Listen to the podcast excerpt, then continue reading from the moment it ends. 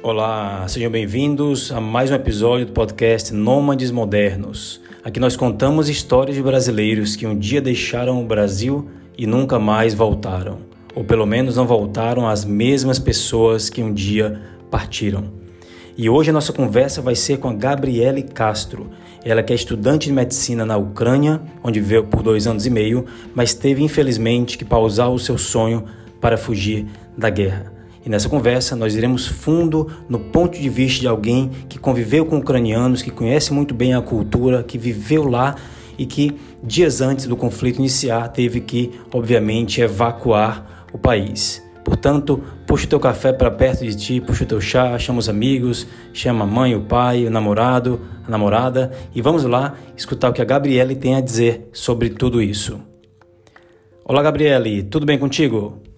Olá, tudo certo, na medida do possível. Na medida do possível, é isso mesmo. Olha, muito obrigado por ter aceito o convite, tá bom? Obrigado pela tua disponibilidade de estar aqui. Eu sei que você é, chegou recentemente da Ucrânia e deve ter muita coisa para resolver aí no Brasil. Portanto, um grande obrigado aí pelo teu tempo, tá bom? Isso. Quando eu vi a sua causa, toda a pegada aí do seu trabalho, eu achei essencial participar, com certeza. Que bom, que bom que você está aqui. E pessoal, sejam muito bem-vindos aí a todos. É, como eu falei anteriormente, essa vai ser uma live para conversar com alguém que não só morou na Ucrânia, como também morou na Rússia um tempo, se não me engano, não é isso, Gabi? Isso, isso. É, eu fiz um ano e meio de medicina na Rússia e aí tivemos diversos problemas, é, principalmente é, em relação à parte burocrática da, da faculdade, sabe? Eles são é, o pessoal no leste europeu em si, eles são muito no papel, né? E a faculdade estava trocando para o sistema eletrônico é, e perderam os documentos do meu namorado. Queriam que ele voltasse um ano e meio por um erro deles. E aí a, nós procuramos outra saída, né? E é uma pergunta que todo mundo me faz muito, que é como você foi parar na Ucrânia? Uhum. Na minha por exemplo, tem cinco brasileiros que fazem medicina também. E todos eles vieram da faculdade anterior por problemas lá. Então, é... aí o que aconteceu? A gente conseguiu ah, o contato de uma amiga nossa que estava é, estudando lá. É, ela tem uma filhinha e ela mudou da Rússia por causa da gravidez. Mas, é, e aí é isso, tivemos um contato lá e fomos por indicação mesmo. Ela falou: Nossa, quando você vier e sentir a diferença de um lugar para outro, assim, você não vai se arrepender, assim. Às vezes tem males que vêm para bem. E, e fomos, gostamos bastante, assim, tanto em relação ao ensino quanto às pessoas, é, tudo, assim. Perfeito, perfeito. Então, não poderíamos ter uma convidada melhor para esse dia de hoje. Obviamente, é uma live que o assunto dela, ninguém gostaria de estar precisando ter que tocar nesse tipo de assunto. Ah, não conheço ninguém que, que esteja feliz com, com o que está acontecendo, mas uma vez que está acontecendo, e como você bem falou, eu estou engajado aqui com várias ações aqui em Portugal. Eu acho que Portugal é um dos países que mais está oferecendo ajuda a ucranianos. Inclusive, ontem chegou um ônibus aqui, um dos primeiros ônibus com ucranianos aqui em Portugal e a gente está tentando dar um auxílio. Estou em contato com advogados, com pessoas que estão oferecendo casas, etc. É uma situação bem complexa e eu acho que cada ajuda, por menor que seja, vai somar né, a essa ação quase que internacional que as pessoas estão fazendo e, e para que a gente consiga, pelo menos, amenizar a dor dessas pessoas que estão tendo suas vidas praticamente é, destruídas nesse momento. Então, é, mais uma vez, obrigado por estar aqui com a gente. E eu vou direto ao assunto. Eu vou pegar uma pergunta que me deixaram na caixinha aqui do Instagram, Gabi. E eu acho que é uma pergunta, na verdade, são duas perguntas que acabam englobando todas as outras perguntas e acabou facilitando aqui a nossa vida com relação a essas perguntas. Essa pergunta foi da Camila e ela perguntou como é que era o teu dia a dia lá na Ucrânia com relação aos ucranianos, por você ser brasileira. O que você tem a dizer sobre isso? Sim. É, primeiro eu vou fazer uma comparação, porque não tem como não fazer, né? É, eu estava na Rússia e, pelo menos a cidade que eu morava lá era uma cidade menor, é, a população mais velha e tudo mais. E a faculdade é internacional em inglês, mas é, com as pessoas você tem que falar russo, né? E aí, uh, então assim, tratamento de choque sabe? No mercado e tratar mal, assim. Passar a compra, você está pagando a sua compra de tratarem mal. Então, assim, é uma questão da cultura, do ambiente, ao mesmo tempo que eu tenho excelentes amigos russos, amigos muito queridos, tem toda essa questão ali do, é, não sei, meio que da rejeição de uma pessoa estranha. Quando fomos para a Ucrânia, é, e a minha cidade é Dnipro, Dnipropetrovsk, que graças a Deus é, não foi destruída, é, que continue assim, é, quando fomos para lá, eu a minha experiência foi a seguinte: eu precisava comprar uns para pôr no meu celular. E entrei na loja e o rapaz não sabia falar um inglês perfeito, mas ele super foi, sabe, muito solícito. E ele tentou me ajudar com gestos e tentando o inglês dele, um pouquinho do meu russo, porque lá se fala russo e ucraniano, né? É, pela quantidade de pessoas e tudo mais que, que vieram de lá. Tem muita gente que tem família nos dois países e tudo mais. É, então, assim, eu já. Nossa, ele se ofereceu para me ajudar, sabe? É, já foi um choque tremendo. É, então, tem essa diferença aí que eu senti, assim, grandiosamente. É, as pessoas são um pouco mais fechadas que os brasileiros. É, tem até um ditado, né, que ele fala que é, a pessoa que ri à toa é um, é um tolo. E é um ditado ali do, do leste europeu, né? Uh, mas, assim, uma vez que você é, venha conhecer essas pessoas, são pessoas incríveis. Eu tenho amigos, amigas e amigos ucranianos que são, assim, do coração.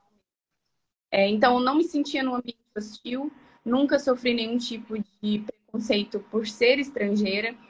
É, claro que quando, por exemplo, a gente está andando na rua e vem a gente ah, falando português, o pessoal dá uma olhadinha assim, né? Tipo, que língua é essa? Mas uhum. essa hostilidade, sabe? É, e o meu dia a dia era basicamente o que eu tentava mostrar no meu Instagram, né? Antes de virar é, para essa causa, que é a minha realidade agora.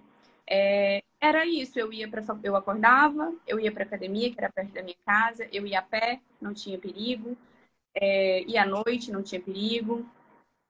Tomava o meu café, ia para a faculdade, é, tinha as minhas aulas, pegava o transporte público, voltava para casa, terminava as minhas coisas, ia para um café, ia tomar. É, e, e, sabe, passar a noite com meu namorado. E a gente até tinha um café muito. que a gente sempre vai, é, o home, né, que ficava bem na esquina de casa. Então era a nossa rotina, a gente estava sempre lá recebido, sabe? É, e era algo muito confortável. Até tem uma das primeiras fotos do meu Instagram, é o meu estetoscópio dentro da mochila, né? E a legenda é Living the Dream. Porque era realmente a sensação. Nossa, então você estava, pelo que eu estou percebendo, muito bem adaptada à vida lá na, na Ucrânia, tanto pelo, pela questão das pessoas serem, digamos, um pouco mais ah, receptivas, como imagino eu a cidade em si, eu, eu vi alguns stories seus falando sobre frio lá, né? Mas que todo mundo sabe que é um frio meio que extremo para quem vem de padrões da América do Sul, ou pelo menos do Brasil. Mas tirando o frio, pelo que eu estou percebendo, não tinha nenhum outro grande problema contigo, tanto a nível de estilo de vida, como também a nível de estudante, Gabi? Não, nenhum problema, nenhum problema. Era muito confortável. É carga horária né, é muito alta é, em relação a horas de ficar no hospital, horário de, de aula mesmo. Mas, assim, isso é o esperado né, de um estudante de medicina. É, então, assim, é realmente uma vida muito confortável. E o frio lá é, menor, é menos que a Rússia. Então, eu peguei menos 38 na Rússia. Minha primeira aula na Rússia, uma nevasca gigantesca, assim. Nossa. Sim, eu fiquei, meu Deus, é assim todo dia. Mas é, na Ucrânia é um pouquinho melhor. Assim, é, até a questão da temperatura é um pouco, é um pouco mais agradável, mas tem sim esses, esse frio, né? Que o brasileiro não está acostumado. Sim, com certeza, com certeza. E já emendando aqui noutra pergunta que mandaram para a gente, e que, e também é uma pergunta que acaba sendo uma pergunta muito recorrente, que é como é que você sentia os ucranianos com relação aos russos? Existia algum tipo de rivalidade, nem que seja uma rivalidade, digamos, mais é, sutil, como por exemplo a rivalidade nossa do, dos brasileiros com os argentinos por conta do futebol ou algo desse tipo, mas você chegou a sentir algo, algo assim ou não, Gabi? Sim, eu recebi essa pergunta também e eu ia, não consegui responder a caixinha ontem, mas é, eu ia responder com uma imagem, né? imagem vale mais que mil palavras. Que é um rolo de papel com a cara do Putin. E está escrito Idina. É, assim, quando eu já sabia que tinha esse, essa questão, né? Quando eu fui para lá, foi algo que me avisaram. Mas é, eu até ficava receosa, sabe? Eu lembro que nos meus primeiros dias de aula, os primeiros contatos com professores, eu ficava meio receosa de falar que eu vim da Rússia, porque eu sabia hum. o tanto que o país já tinha sofrido na mão da Rússia, sabe? Então eu ficava meio assim, falar, falo? Será que né, vão, vai pegar mal e tudo mais? E para minha surpresa, nunca nem me olharam torto por conta disso. É, mas ao mesmo, tempo, ao mesmo tempo sempre deixaram muito claro que eles são ucranianos e que os russos é, fizeram eles passar por coisas absurdas.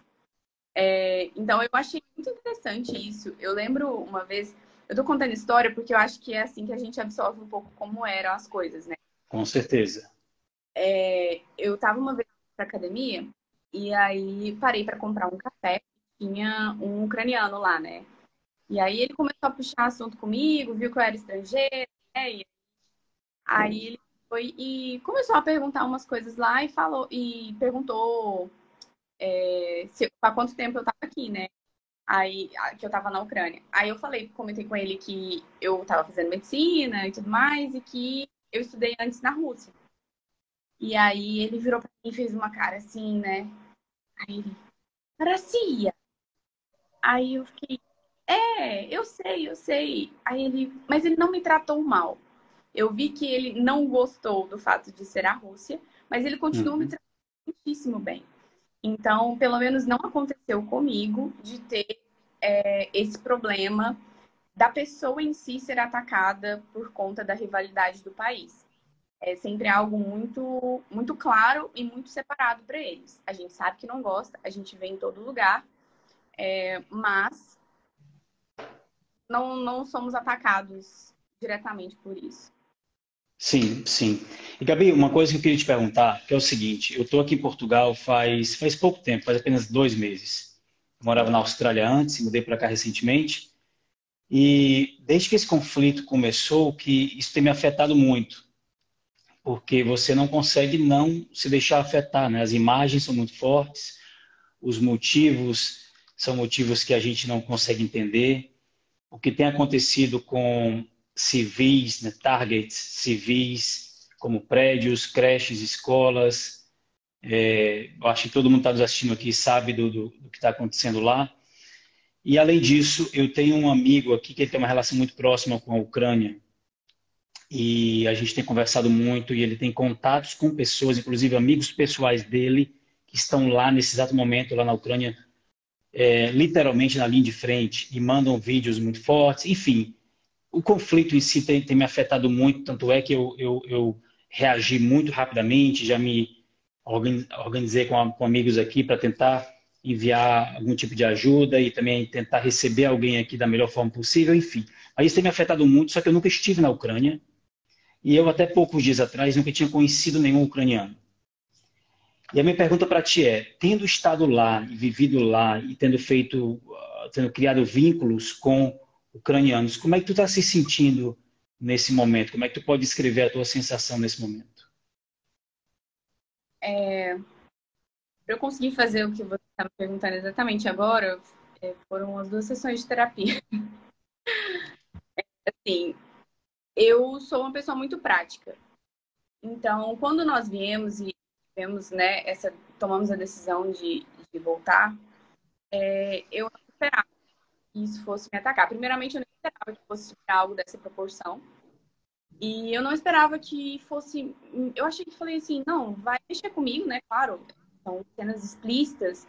E nós estamos. Eu tô dentro de canais é, ucranianos de todas as cidades de Kiev, onde as pessoas estão andando na rua, vê uma bomba caindo e mandam ouvir Então, assim, é um canal direto.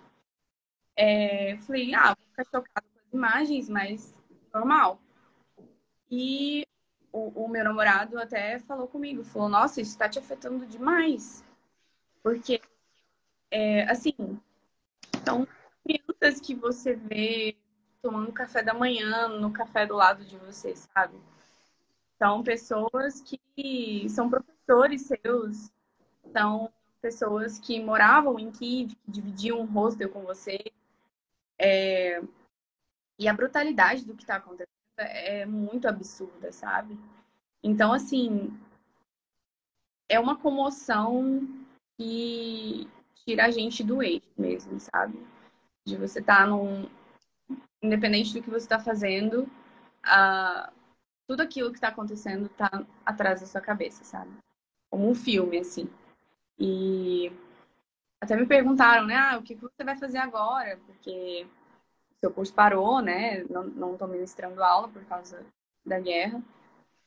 É, e aí, quando me perguntaram isso, eu fiquei assim, eu estou pensando em soluções, mas assim, o que está acontecendo é tão absurdo, é tão chocante e mexe tanto com a gente, é algo tão grave, que parece que está em segundo plano, por mais que seja, seja assim, quatro vida, cinco anos da vida do meu namorado, é, eu ainda estou focando a minha atenção aqui no que a gente está fazendo, em mostrar as coisas, em contar um pouquinho da minha história pelo Instagram, para comover as pessoas e, e, e arrecadar ajuda para essa causa, né?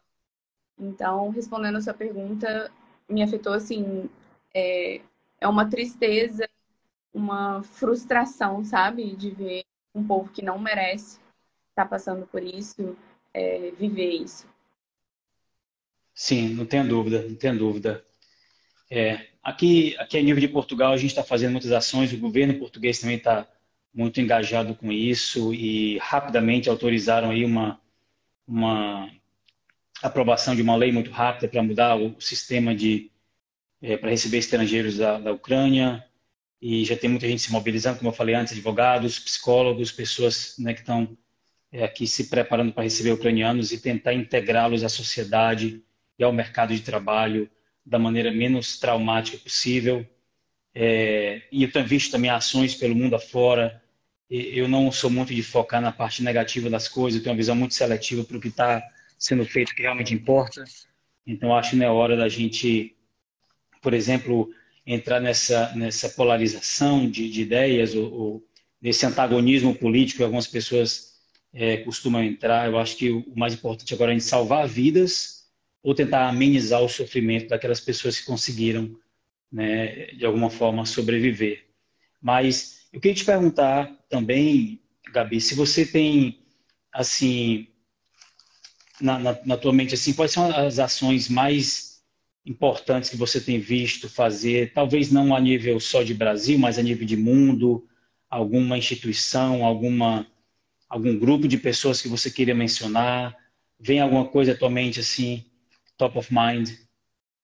Sim, é, tem, a gente tem um Instagram, provavelmente o pessoal que está acompanhando aí deve conhecer esse Instagram. Se não conhece, eu vou compartilhar stories depois da live, é, que é a Frente Brazuca. É, eles estão, assim, porque, assim, o governo, tivemos um problema com a embaixada, a embaixada não avisou os brasileiros, só recebemos algumas instruções quando já tinha acontecido, quando os aeroportos não estavam funcionando. Então, é, o que acontece? Por mais que o governo tenha dado o suporte é, para os voltarem para o Brasil, é, inclusive tem um avião da FAB que está vindo hoje, que está vindo com três amigos é. Caramba!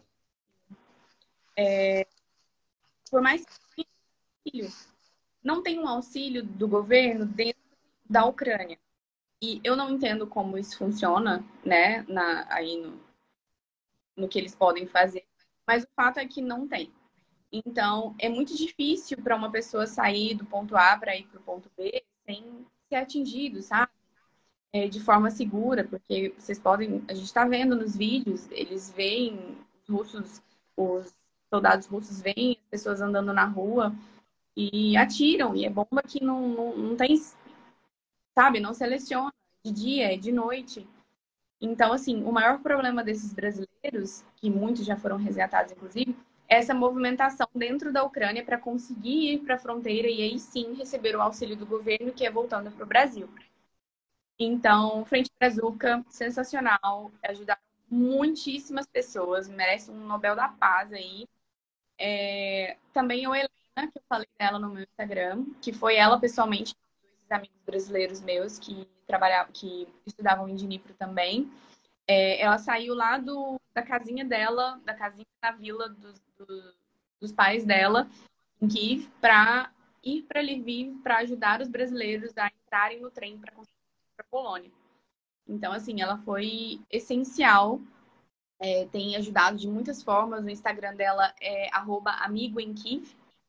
É, vocês podem acompanhar, ela tem compartilhado muitas coisas é, atuais e a realidade dela, né, dentro do bunker, ouvindo as sirenes. Então, é muito forte. É, que mais? Tem um professor meu que ele é, assim, eu não divulguei de forma muito aberta porque eu acho que é muito complicado, principalmente depois que eu participei do podcast, muita, muita gente da audiência são pessoas relacionadas à finança, né, que está ali na, na que entende desse meio, e eu fiquei muito receosa de indicar porque não era do governo. Mas ele tem uma, um, um programa, ele é cirurgião, né? E ele fazia um. Ele tinha um programa de motoqueiros, ele andava de moto, sabe? é, eu acho que é a palavra certa. É, e ele ajudava a levar sangue para as pessoas que tinham emergência na estrada. Caramba! Esse cara foi teu professor? Meu professor, isso. Valentim, o nome dele. Incrível, sensacional. É cirurgião pediátrico. E uh, ele agora está tudo voltado para essa causa, né? E eles, eles conseguiram abrir um, um, uma vaquinha internacional então, eu acho que. Lembro quando eu olhei, eu acho que estava cerca de 400 euros. Mas, assim, são coisas mais direcionadas. Porque, por exemplo, eu tenho aqui, que eu vou compartilhar depois, que é o, o contato para fazer a transferência diretamente para o governo ucraniano. E aí temos a conta internacional, que você pode mandar diretamente. É, tem também é, Bitcoin, Ethereum, então você pode também ajudar com criptos. Tem os NFTs, que eu também vou compartilhar. É, e só que ele é mais direcionado para ajuda em hospitais, entende? Desse meu professor. Então, assim, são várias possibilidades. Eu acho que escolher uma frente e ajudar essa uma de cada vez, sabe? É, eu acho interessante. E eles estão, assim, a, a, o pessoal da minha cidade, eles, as bases militares que foram atacadas, foram bombardeadas, é, mas eles estão, assim, numa ação incrível incrível. A cidade inteira está mobilizada porque Kharkov, que é, é, é fronteira com Dnipro, que é uma das cidades que estão mais destruídas. Zaporizhia também é Dnipro, que é onde é, atacaram a usina nuclear. Então, é, o pessoal da cidade, eu tirei o chapéu, viu? Não tem ninguém parado, escondido, tá todo mundo fazendo arrecadações, cafés da academia que eu ia, todo mundo que eu conheço assim, no Instagram tá fazendo alguma coisa, tá arrecadando dinheiro, tá levando para as pessoas. Então, é... Não, não tem dúvida. Eu, particularmente, como eu falei antes, eu nunca tinha tido nenhum contato com, com ucranianos até poucos dias atrás aqui em Lisboa. E, e eu acho que eles estão dando uma, uma aula, uma masterclass ao mundo de resiliência e de liderança e, e, e, de muitas outras coisas. E já que a gente tocou nesse assunto, é, queria te perguntar primeiro quanto tempo você ficou na, na Ucrânia ao todo? Ao todo, foram um ano e meio na Rússia. Eu vou te fazer as contas. É dois, três, quatro, é dois anos e meio. Dois anos e meio só na Ucrânia? Só na Ucrânia. E agora eu te pergunto, se você tivesse que descrever os ucranianos ou a cultura ucraniana em poucas palavras, o que é que você diria? Unida. Muito unida. É... Muito diferenciada. Eles sabem te falar, eles não se sentem quando você pergunta a diferença cultura, sabe? Porque eles entendem que pode ser confuso de fora. É, mas assim, quanto mais você fala, quanto mais você conhece um ucraniano, você tem plena certeza de que russo é russo, ucraniano é ucraniano. Então, eles são um povo muito unido. Eu postei, inclusive, nos meus stories, é, um vídeo dos monumentos sendo embalados em espuma e plástico. Então, assim, eu até me arrepio. E, então, assim, para você ver que eles têm a história eles têm a cultura deles, é, e eles querem preservar isso, eles querem preservar essa, essa passar isso para frente e não querem que, que nesse desastre isso seja levado. Então é um povo extremamente unido. Sim, caramba, que coisa forte, hein? Muito forte. Eu recentemente conheci, tem um salão de beleza aqui que é de ucranianas e é um dos lugares que eu estou tentando apoiar de alguma forma. E conversando com a dona do salão sobre sobre a Ucrânia, sobre esse, esse conflito todo, ela comentou comigo que durante aquelas aquelas manifestações 2013, 2014, ela estava lá na linha de frente das manifestações. E ela me contou tanta coisa que me deixou assim por dias, sabe, pensando sobre aquilo. E, enfim, é, é, é como você falou, é, união e, e, resiliência também. Não sei, é uma coisa muito forte. É uma aula que eles, eles estão dando para a humanidade. Sim, isso só faz oito anos, né? Então, professor, professores meus é, estavam lá a Helena, que eu acabei de falar para você, estava lá. É, e meus professores dão aula com a bandeira assim, no jaleco. Então é muito bonito. É muito bonito. Caramba. Caramba. E quais são os próximos passos da Gabi? Como é que você. Eu sei que não dá para prever, ninguém tem bola de cristal, ninguém consegue saber o que, é que vai acontecer, mas você tem planos de voltar para a Ucrânia um dia? terminar o teu curso? Tu tem conseguido pensar sobre isso ou ainda não, não é tempo? Assim, é, como eu disse antes, eu sou uma pessoa muito prática. Então, eu coloco todas as minhas opções, eu vou tentando é, tirar as que não dão certo. Então, o que eu gostaria mesmo é que isso tudo acabasse logo, é, que eu pudesse voltar para lá, com certeza gostaria, é, terminaria o curso, só dois anos. Uh, todas as minhas coisas estão lá. Cá com uma mala com, sei lá, algumas peças de roupa, mas tudo que eu tenho tá lá. E, uh, assim, a faculdade, ela foi, quando começou, é, aula ainda por dois dias. É, eu tive aula na quinta, na sexta, e tivemos o fim de semana. Na segunda-feira começou, e aí eles deram a. avisaram que iam finalizar as aulas até dia 14 de março. É, e eu nem contei isso ainda pro pessoal, mas me mandaram mensagem hoje falando que vão voltar às aulas no dia 14. E Caramba! Fico bem chocado, né? Porque assim, tá o completo caos. É, mas eu não sei se eu fico feliz, se eu fico confusa, é, eu realmente não sei o que pensar. Mas o fato é, a nossa cidade não foi atacada, como eu disse. É, só as bases militares que foram. Então, eu imagino que por mais que esteja sendo muito complicado, é, eu realmente não sei se eles conseguem levar isso por muito tempo. A faculdade tinha parado, inclusive, para dar treinamento para conseguirem ajudar em, em, situações de emergência. Mas fora isso, é, algumas faculdades estão dizendo que vão aceitar alunos que estavam na Ucrânia.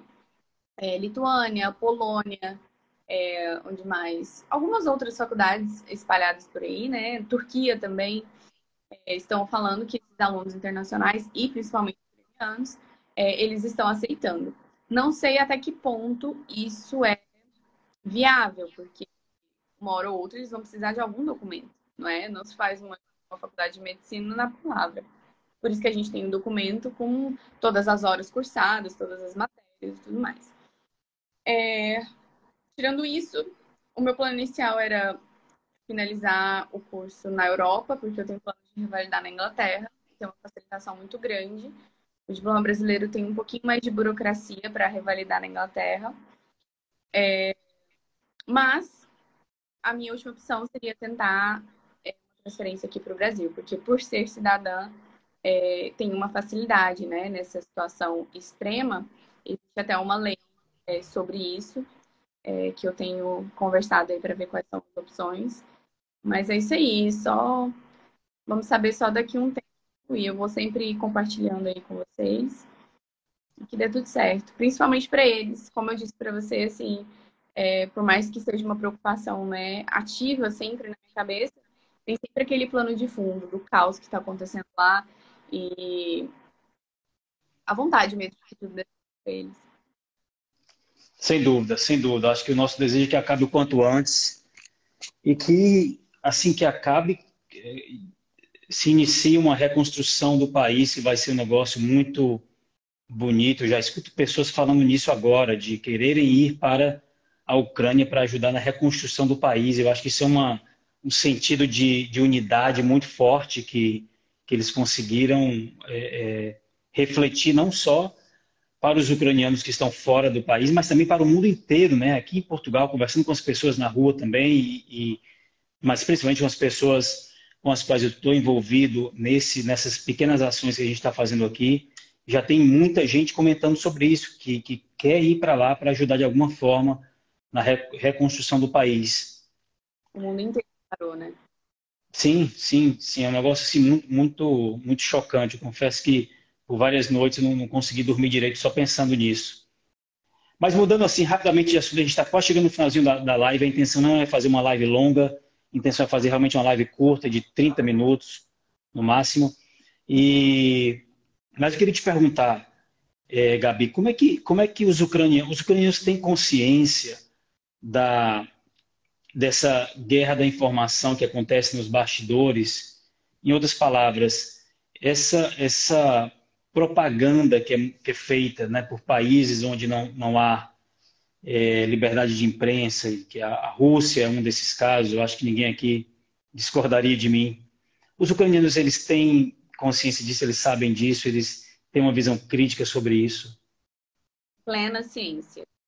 Inclusive, é um dos pontos assim que todo mundo que está tentando trabalhar, ajudar é, na frente da divulgação do que está acontecendo, é porque, como eu disse, eles são é, um povo muito próximo, né? Tem família, mora na Ucrânia, tem família na Rússia, mora na Rússia, tem irmão na Ucrânia. Então, é, a propaganda, né? Estão tentando liberar o governo de Kiev dos neonazistas. E até é engraçado, né? Uma estrangeira fazendo medicina numa cidade grande, uma cidade grande. É, eu, não, eu nem sabia, para te falar a verdade. A gente vive numa bolha tão pequena da medicina, tá? da rotina, que a gente nem sabia desses grupos separados, sabe? É, então, assim, eles têm plena consciência e é uma das coisas que eles tentam é, lutar contra. Então, por causa é, de ter essa proximidade com as pessoas que estão na Rússia, eles têm acesso tanto ao que elas estão pensando por causa da propaganda, quanto a, aos próprios vídeos, sabe? Então, eles pegam os vídeos e aí é, mostra o vídeo, tipo, real, que não foi manipulado. Tem uma cena muito clássica, assim, que ficou muito marcada para mim, que é, são os tanques russos entrando na cidade. Aí, os tanques, os tanques russos descem com uma bandeira Ucrânia e uma bandeira daquela separatistas, a bandeira nazista. Eles colocam as bandeiras uma do lado da outra, tiram uma foto, fazem uma gravação e isso foi, foi streamado na Rússia. Como se os soldados russos estivessem entrando na cidade e finalmente libertando o povo que estava sofrendo com tudo isso. E aí o vídeo é exatamente dele fazendo o vídeo. Então, entende? Nossa às vezes as pessoas falam, não, mas é porque não é assim, né? na Rússia. É, e eu falo, gente, não tem como negar, sabe? Não é a palavra de um contra o outro, né? É algo real. Então, eles têm plenas, plenas consciência, as pessoas que estão na frente de, desse trabalho de informação, elas fazem esses vídeos comparativos, elas mostram, elas fazem com legendas e tudo mais, justamente para divulgar o quanto que é, essa guerra, além de, de muito sangrenta, também narrativas. Sem dúvida, sem dúvida. É um, é um trabalho que eu particularmente também encaro como uma questão moral nossa, tentar combater essa, essa desinformação que há e tentar, pelo menos, minimizar né, o, o, o impacto negativo dessa, dessa desinformação, dessa manipulação em massa, dessa propaganda. E aí, isso pode partir de cada um de nós, uma conversa com um amigo, uma conversa com uma amiga, sabe? É, compartilhar algo que você sabe que tem veracidade e tudo. Por pequeno que seja esse ato, aquilo pode tocar alguém, a pessoa pode acordar daquele transe. E, enfim, é, é, são ações pequenas que vão somando para um movimento né, bem maior que está acontecendo. E não sei, eu, eu, particularmente fico meio sem palavras quando eu vejo alguém defendendo essa invasão. Te confesso que eu, não, eu não sei nem o que falar. É complicado. Eu tive a graça, a graça de, de não conhecer uma pessoa dessas pessoalmente, é, mas também tive contato direto com a professora minha, né? Que ela veio, inclusive, irritada, porque eu estava espalhando fake news sobre o país dela. É, e é bem chocante, porque você vê o mundo inteiro falando uma coisa, os vídeos provando uma coisa, né? E a outra pessoa, assim, tão alienada no que é mostrado a ela. Não é culpa dela, mas é, é triste, é triste. Cabe sim a cada um de nós tentar combater isso aí. Sim. Olha, Gabi, queria te agradecer pelo teu tempo. Como eu falei antes, a intenção era fazer uma live curta, mas acabou sendo até um pouco mais longa do que, do que eu pensava. A intenção principal é conversar com pessoas como você que estiveram lá pessoalmente, que trazem informações reais e não é, uma realidade paralela dos fatos, né? Uhum. E tentar, por meio dessas iniciativas de, de conversas, lives, conteúdos com, com veracidade, com, com, com, fontes né, confiáveis, tentar passar adiante um pouco de, de clareza para as pessoas. Portanto, muito obrigado. E queria também te deixar à vontade para deixar uma mensagem final, como alguém que é uma das poucas brasileiras. Você falou que você tinha cinco brasileiros na tua universidade, correto? Sim, uhum. E eu imagino que no país como um todo, também, a, percentualmente falando, a quantidade de brasileiros deveria ser mínima, muito pequena. Eu acredito que são 500. 500 brasileiros no país inteiro. Isso. Se eu não estiver errada, me corrija se eu estiver errada. Então você Mas... faz parte de um seleto grupo de brasileiros que conheceu de perto a realidade na Ucrânia. E por conta disso, queria te deixar à vontade para deixar a mensagem final aí para quem está nos escutando. Prazer todo meu. É, recusei vários, vários convites na causa como eu achei de extrema importância é, que as pessoas que estejam nos ouvindo é, entendam a gravidade disso, como nós falamos, é, cabe a cada um de nós é, divulgar as informações verdadeiras. A gente não está pedindo para ninguém ser jornal, sabe? É, mostrar coisa de guerra o dia Mas, assim, é uma opinião que você emite, é, o seu pai, sua mãe, que você fala sobre o assunto com calma, mostrando os fatos, que as pessoas te ouvem, né? Não é mito e também não é ficando em silêncio. Então, é, é isso aí, é que tudo dê certo Vamos ajudar como a gente puder, tanto nessa parte da informação quanto é, financeira, se for possível, para quem puder ajudar. Eu tenho certeza que, é, que vai chegar lá e vai ser muito bem usado. É, que tudo dê certo, gente. Vai, eu vou postando aí o que vai acontecer com a minha vida. Ainda tô sem rumo, né? Mas é, o que eu quero mesmo é que que a Ucrânia vença e Slava Ucraína. Slava Ucraína. Olha, Gabi, muito obrigado. Fica bem aí, tudo de bom na tua jornada aí no Brasil no momento e no segundo momento, seja onde for. Sucesso em tudo. Mais uma vez, obrigado pelo teu tempo. Obrigado a todo mundo que foi até agora assistindo. E eu vou deixar essa live salva e também vou é, baixar o arquivo em áudio para compartilhar no meu podcast. Tá certo. Prazer, todo meu. Obrigado, Gabi. Fica bem. Tchau, pessoal. Um forte abraço.